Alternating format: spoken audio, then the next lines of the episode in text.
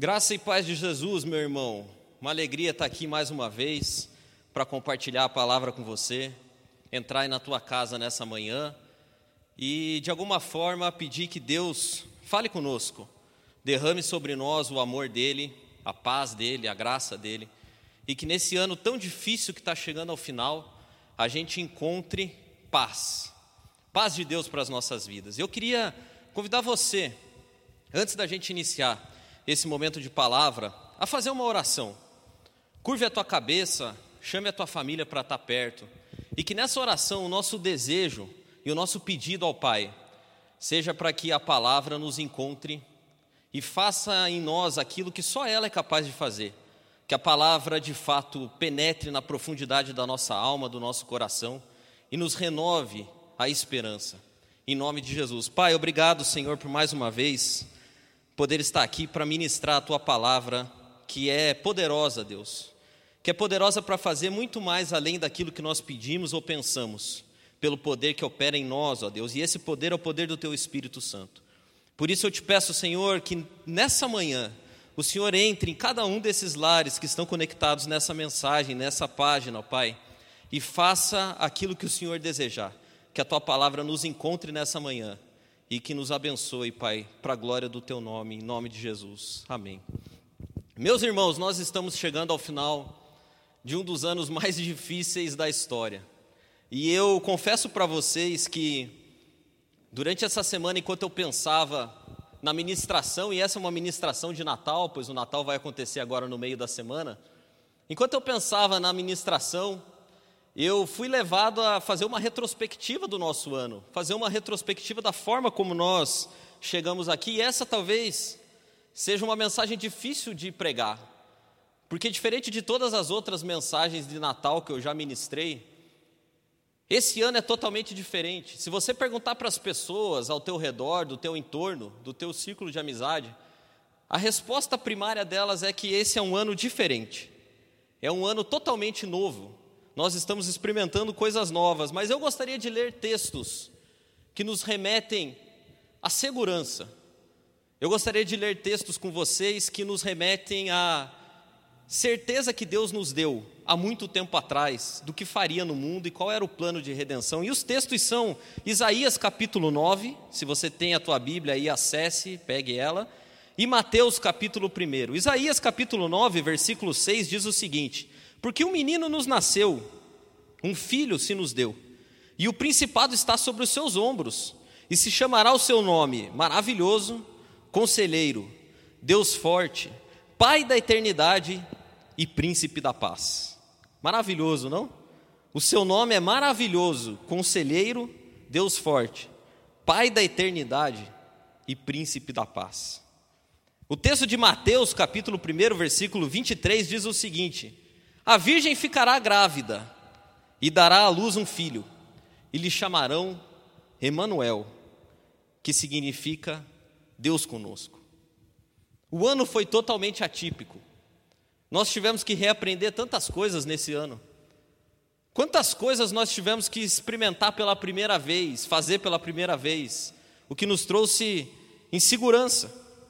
E é interessante que o sentimento que domina as pessoas no final desse ano é algo totalmente novo, totalmente diferente.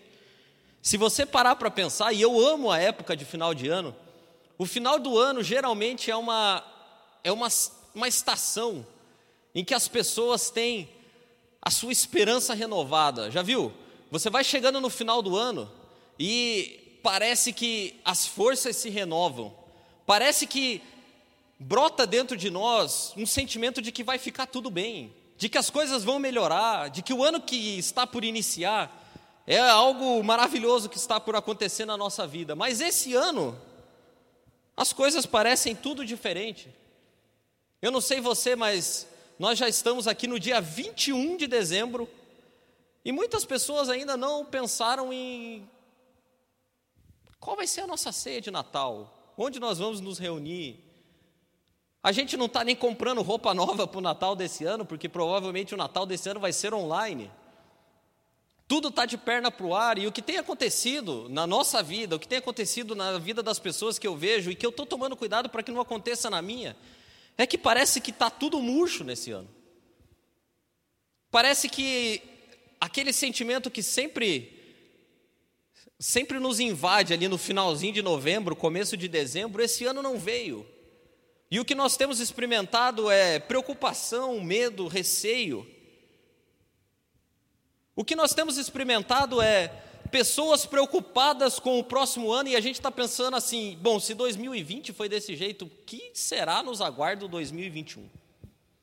O que será vai nos acontecer em 2021? Memes surgem aos montes, dizendo para que você queime a tua roupa de 2020, da virada de 19 para 20, porque ela não deu sorte. A gente tá, faz brincadeira, mas lá no fundo todo mundo está preocupado, todo mundo está angustiado, porque o ano que a gente viveu foi um ano que nos machucou demais. E tudo parece menor nesse ano, tudo parece diferente nesse ano. Porque nesse ano que nós vivemos de 2020, a gente experimentou perdas em escalas monumentais. E eu digo escalas monumentais porque existiram pessoas que não perderam parentes, não perderam pessoas, mas foram perdendo liberdades, foram perdendo perspectivas, foram perdendo os sonhos, foram perdendo a paz, foram perdendo tranquilidade, e a gente foi experimentando perdas, perdas, perdas, mesmo que pequenas, mas todo dia eram dias de perdas. Houveram pessoas também que chegam para esse final de ano com o coração devastado, pois perderam parentes, alguns perderam pais, perderam mãe, alguns perderam um emprego e não conseguiram encontrar outro, então esse ano de fato é um ano diferente. Esse ano não é o mesmo clima a gente não é tomado por aquela esperança que brota no nosso coração, aquele senso de celebração. E eu fui levado a pensar que era exatamente essa circunstância que permeava os dias que antecediam o nascimento de Jesus. Eram essas circunstâncias que permeavam a Galiléia daquele tempo, Belém daquele tempo. As pessoas também não tinham muita esperança, havia um reino, havia um império que dominava elas. Mas assim como aconteceu lá no tempo dele, eu creio que pode acontecer no nosso tempo também. A manjedoura ainda está presente. E é na manjedoura que a luz começa a brilhar em meio às trevas. É nessa manjedoura que a nossa esperança fica depositada. E é interessante que foi nessa manjedoura que nasceu o Salvador do mundo.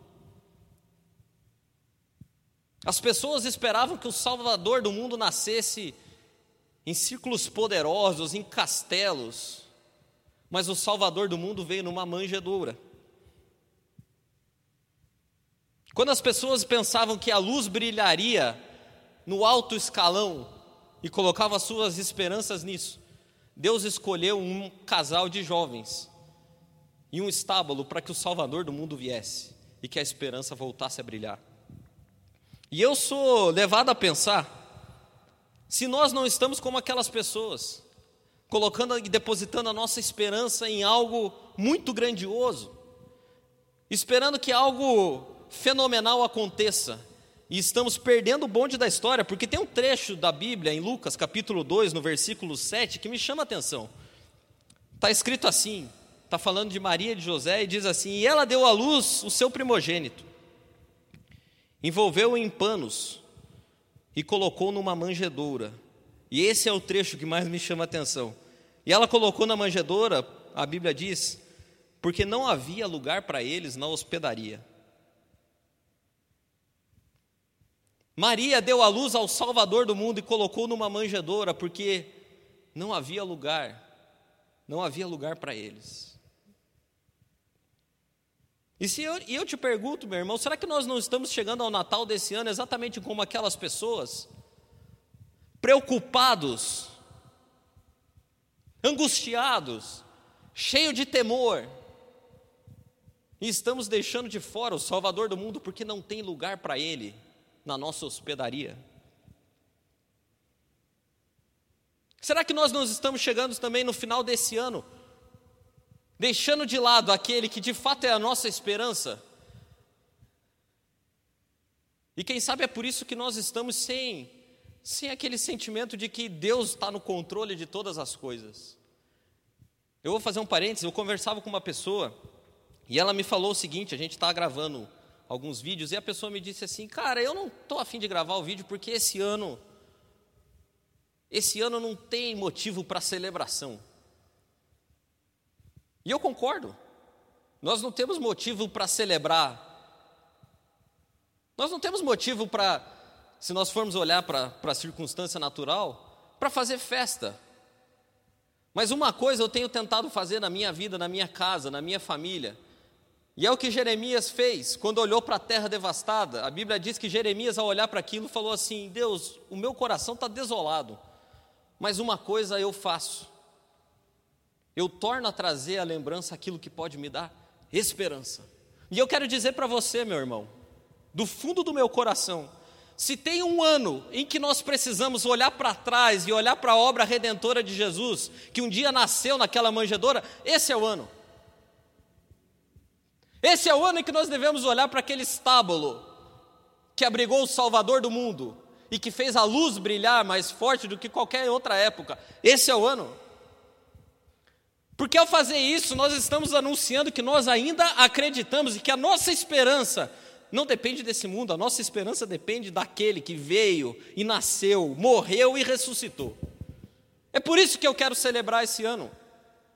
Eu não tenho motivos naturais para celebrar esse ano, mas o meu Salvador já veio.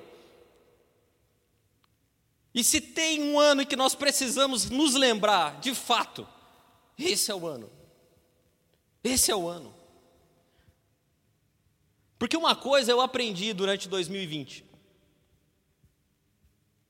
Nós temos construído e colocado a nossa esperança em bases fracas. Sabe por que quando o nosso mundo é chacoalhado, a gente desaba? Porque a nossa alegria está fundamentada em coisas fracas. E anos como que a gente viveu em 2020 abalam a nossa vida. E eu dou graças a Deus por isso, porque nos fazem lembrar que nós vivemos em um mundo caído, carente de redenção, que a nossa pátria não é aqui e que o nosso Deus tem algo muito melhor para nós. Porque anos muito bons nos fazem nos acostumar a ficar fora de casa, nos levam a nos esquecer de casa, nos levam a colocar as nossas esperanças em coisas terrenas. E é difícil, eu sou o primeiro a dar a mão à palmatória. Eu também desejo que tudo vá bem, eu não quero desgraça, eu não quero nada, eu quero viver bem. E não tem nada de errado nisso. O problema é quando eu e você começamos a colocar a nossa confiança e a nossa alegria, o nosso contentamento começa a depender dessas coisas. E eu separei uma lista de coisas que eu aprendi, porque nos foram tiradas em 2020, e que nos mostram que a nossa esperança muitas vezes está fundamentada em coisas fracas. Que o nosso contentamento está fundamentado em coisas fracas. E a primeira delas é que eu e você desejamos conforto. A gente quer conforto. E não tem nada de errado em querer conforto. É maravilhoso ter uma vida confortável. E esse ano a gente teve que aprender as duras penas que se a minha e a tua alegria depende de conforto, ela tem uma base fraca. Eu não sei como foi a tua experiência, mas a maioria das pessoas com quem eu converso e a minha vida eu também vejo, a gente perdeu confortos. A gente perdeu liberdade. Hoje alguém põe equipamento na nossa testa, na nossa mão, diz que você tem que ficar usando máscara. As pessoas estão saindo na burdoada no supermercado porque tem um que tossiu. O mercado que ficava aberto direto, agora não abre mais no dia tal, não abre mais na hora tal. A gente precisa, a gente precisou reaprender a fazer um monte de coisa. Quer ver uma outra coisa? A gente tinha o conforto de trabalhar em outro lugar, agora a gente não tem mais. O nosso trabalho agora modificou tudo. Então a tua cadeira lá no escritório era boa, agora você trabalha na mesa de casa, com o computador no colo, com a criança chorando do lado. E a gente começa a ficar estressado, porque a nossa vida e o nosso contentamento dependia de ter uma vida confortável. E esse ano nos roubou o conforto. Esse ano nos tirou o conforto de fazer as coisas do jeito que a gente queria, de ir para os lugares que a gente queria. Agora parece que a gente está sendo vigiado o tempo inteiro, que tem alguém tutelando sobre a nossa vida.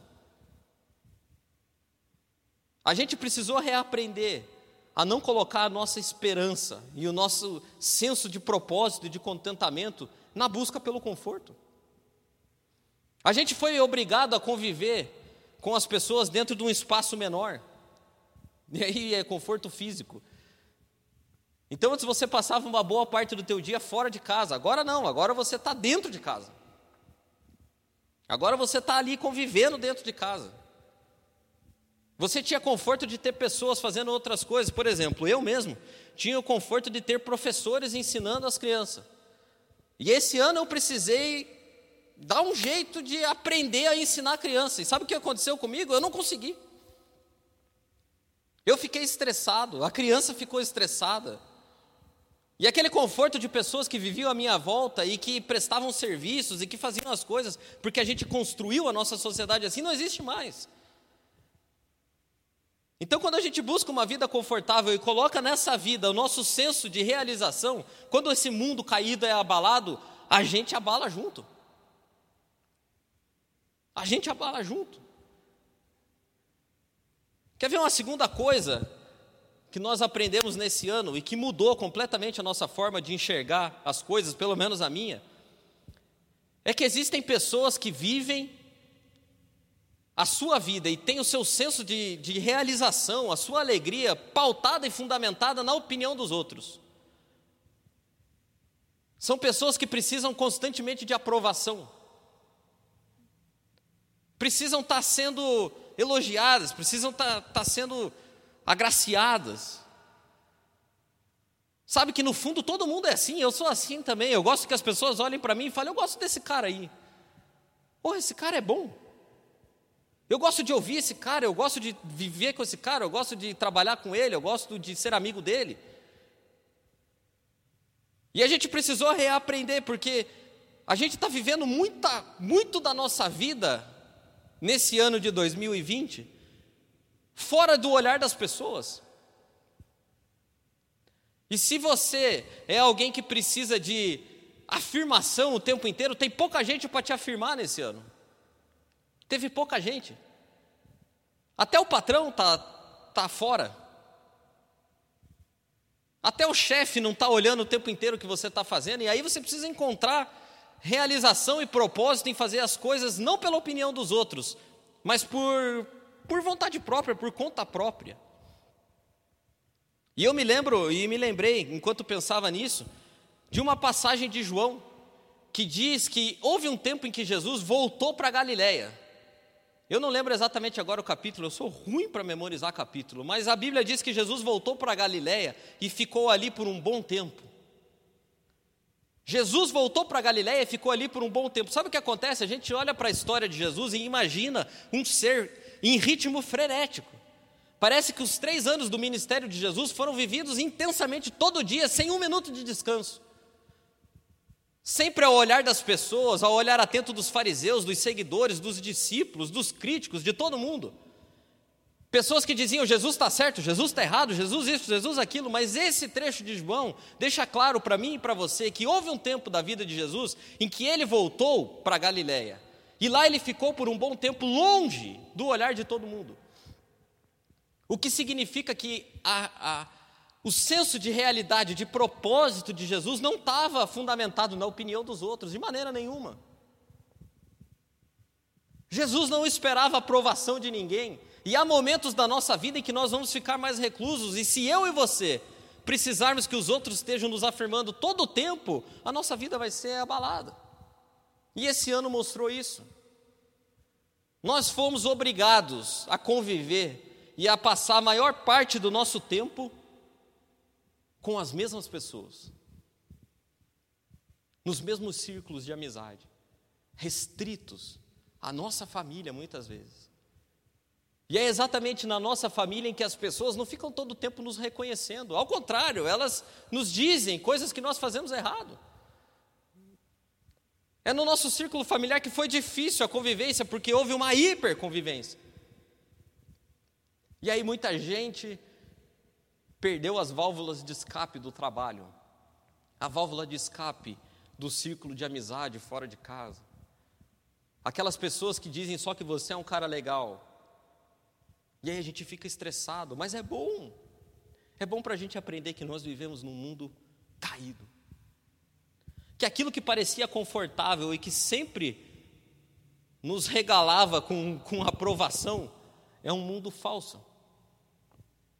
O mundo é um lugar caído, o mundo é um lugar austero. E nós precisamos viver a nossa vida buscando a aprovação de Deus. De Deus. Então, foi um ano estressante nesse sentido. Para mim, essa terceira essa terceira perda é a que mais me, me causou estresse. Esse ano a gente descobriu algo que é muito claro, mas que ninguém sabe, que nós não controlamos nada. Deixa eu te falar uma coisa, eu sou o tipo de pessoa que gosto de controlar. Eu gosto de controlar as situações, eu gosto de controlar as possibilidades. Eu faço uma confissão para você, eu gosto de controlar até as outras pessoas, se você deixar. Eu gosto que as coisas aconteçam do meu jeito. Desde coisas grandes até coisas pequenas. Eu sou o cara que gosta de estar dirigindo. Eu nunca sou o cara que gosta de ir de passageiro. Eu não gosto de ir de passageiro, eu gosto de estar na boleia. E eu gosto de estar na boleia do carro, eu gosto de estar na boleia da minha família. Eu gosto de estar na boleia da minha empresa. E eu gosto de estar na boleia da minha vida também. Só que quando o mundo é abalado e o estresse chega, a gente chega à conclusão, se você for minimamente honesto, que a gente não controla nada. Eu e você não controlamos nada. E sabe o que eu, o que eu penso? Até as vezes em que parece que eu estou no controle, eu vou dizer um negócio para você, é mera coincidência. É mera coincidência, porque houve, no final do ano passado, um vírus que surgiu num país e colocou a humanidade de joelhos. E a gente chegou à conclusão de que nós não podemos fazer nada. Não podemos fazer nada. Nós não controlamos nada.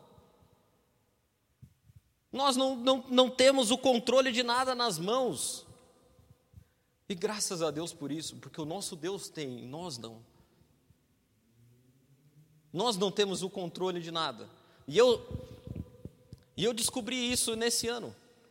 Porque as situações e circunstâncias me fugiram completamente à alçada, as possibilidades de reversão. Esse talvez tenha sido o ano em que mais vezes eu falei, cara, eu não sei, não posso fazer nada. Não posso fazer absolutamente nada. Talvez, com certeza, foi o ano que eu mais falei isso na vida. Eu não controlo nem os filhos direito. Eu cheguei a essa conclusão. É difícil. A gente tem um monte de coisa que precisa resolver na vida, que precisa mudar na vida. E o que mais eu preciso no terminar desse ano é graça de Deus, porque existem muitas coisas e quase todas eu não controlo. E eu descobri isso nesse ano. De um jeito difícil, mas eu descobri.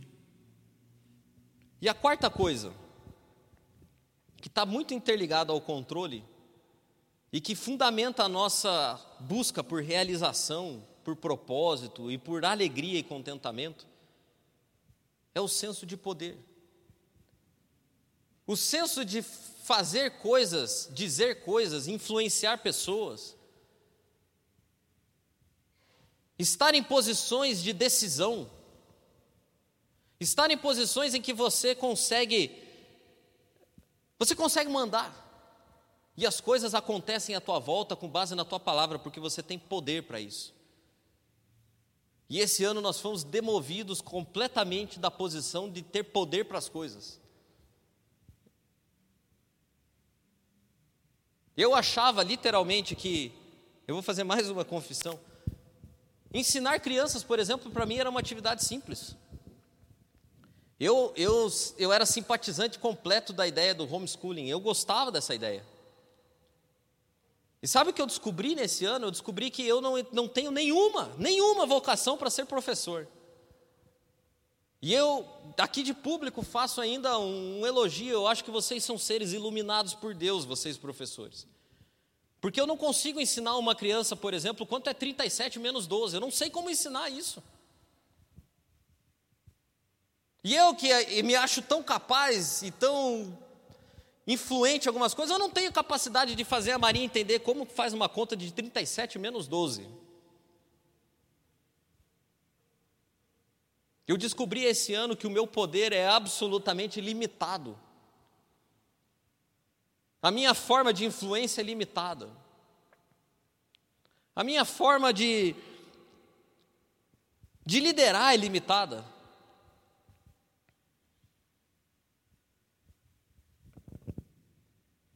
Eu não tenho poder para mudar situações, eu não, tenho, eu não tenho esse poder. E sabe o que acontece? Se eu e você tivermos na busca e fundamentando a nossa alegria, nosso contentamento nessas quatro pernas, quando o mundo é abalado como foi, nós desmoronamos. E se nos perguntarem, ei, você chega no final do ano e qual vai ser a tua celebração? A minha celebração não vai ser nenhuma. Porque eu não tenho motivos para celebrar, porque o nosso mundo desmoronou nesse ano. Mas é interessante que Jesus, o fundador do mundo, aquele que estava desde o princípio, o Alfa e o Ômega, aquele que fez todas as coisas e sem ele nada do que foi feito se fez, esse sim tinha conforto, tinha aprovação, tinha controle, tinha poder. Mas ele mesmo decide abrir mão de todos esses atributos Ele decide abrir mão de todas essas possibilidades para vir aqui na terra e nascer numa manjedoura. E por ele ter feito isso, a luz brilhou sobre todos os homens. Ele abriu mão do conforto do trono para vir aqui na terra e não ter nem onde reclinar a sua cabeça. Ele desceu dos céus, onde os anjos cantavam glórias a Deus nas alturas e paz na terra aos homens. Ele saiu desse lugar para vir aqui e, nas palavras de Isaías, ser o mais odiado dos homens. Ninguém o aprovava. Ele desceu dos céus, onde ele chamava estrelas pelos nomes. E ele dizia para o sol e para a lua, e eles obedeciam. Ele saiu desse nível de controle para vir aqui nascer numa manjedoura e depender de pessoas para darem comida para ele.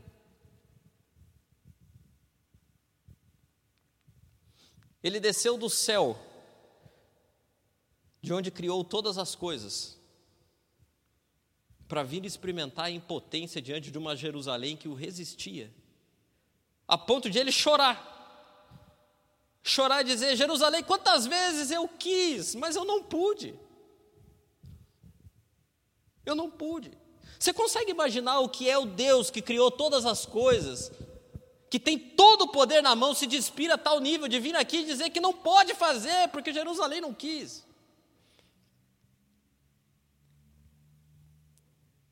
Mas sabe de uma coisa? Foi só quando ele abriu mão de tudo isso é que a luz brilhou diante de todos os homens e nós vimos a glória do unigênito do Pai. Foi quando ele abriu mão de tudo isso que o seu nome foi feito Conselheiro Deus Forte, Pai da Eternidade, Príncipe da Paz.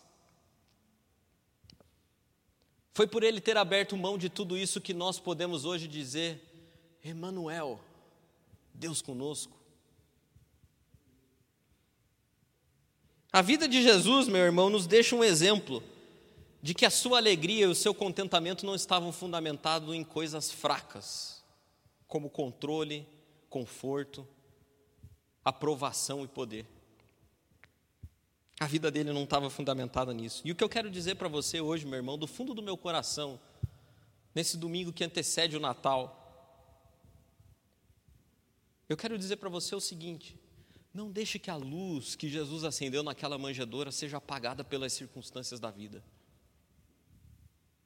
Não deixe que o medo tome conta de você nesse ano, a ponto de você olhar para a tua vida e dizer: eu não tenho motivos para celebrar. Esse é o ano que nós temos motivos para celebrar. Nós devemos olhar para trás e enxergar a manjedoura.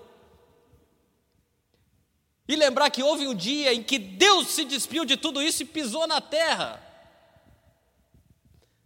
E nós vimos a glória do unigênito do Pai.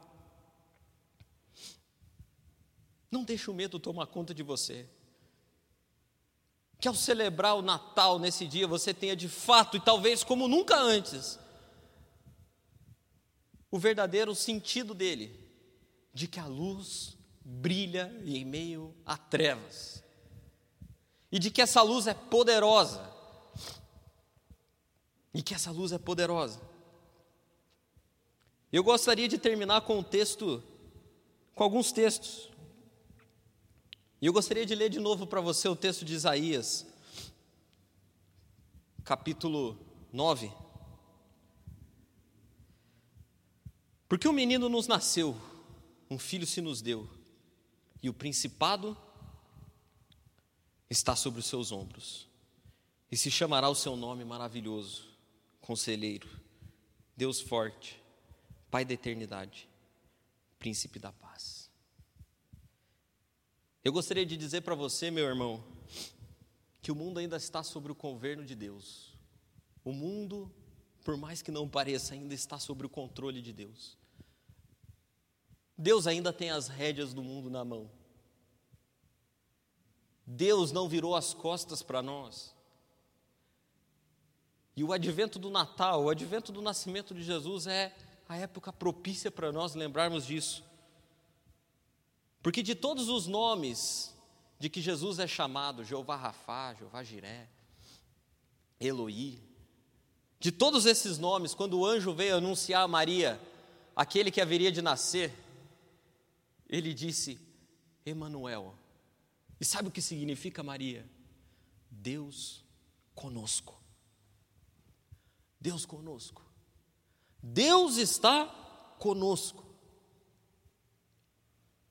Esse ano eu gostaria de terminar dizendo dizendo para você que não há nada, não há circunstância nenhuma que vá mudar isso. O fato de que Deus é Emmanuel, Deus conosco. E eu gostaria de convidar você a ler mais um texto de Hebreus. E o sentimento com o qual eu termino esse ano é de gratidão a Deus.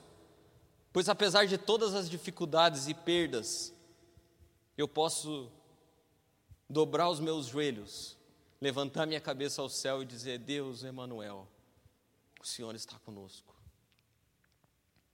Eu gostaria de ler o capítulo 10 de Hebreus, versículo 19, para terminar. E fica aqui uma instrução para mim e para você, da forma como nós devemos terminar esse ano. Tendo, pois, irmãos, ousadia para entrar no santuário, pelo sangue de Jesus, pelo novo e vivo caminho que ele nos consagrou, pelo véu, isto é, pela sua carne, e tendo um grande sacerdote sobre a casa de Deus, cheguemos-nos com verdadeiro coração e interesa de fé tendo corações purificados da má consciência e o corpo lavado com água limpa. E aqui fica a dica do apóstolo para nós: retenhamos firmes a confissão da nossa esperança, porque fiel é o que prometeu. Retenhamos firmes, irmãos, retenhamos firmes a confissão da nossa esperança, porque fiel é aquele que prometeu. Eu termino esse ano dando graças a Deus. Graças a Deus pela manjedoura, porque foi ali que foi depositada toda a esperança do mundo. Foi naquele lugar em que a luz brilhou entre as trevas e continua brilhando até hoje. Foi na manjedoura que nós depositamos a confiança toda do mundo. E fiel é aquele que prometeu. Eu desejo para você um Natal abençoado. Desejo para você e para a tua família um tempo de paz um tempo de renovo, um tempo de esperança. Eu profetizo que esse Natal talvez tenha o significado mais profundo para nós, porque em meio a trevas, é onde brilha a luz do nosso Deus. Fiel é aquele que prometeu. Eu termino esse ano com gratidão. Gratidão a Deus. Graças a Deus pela manjedoura. Em nome de Jesus. Amém.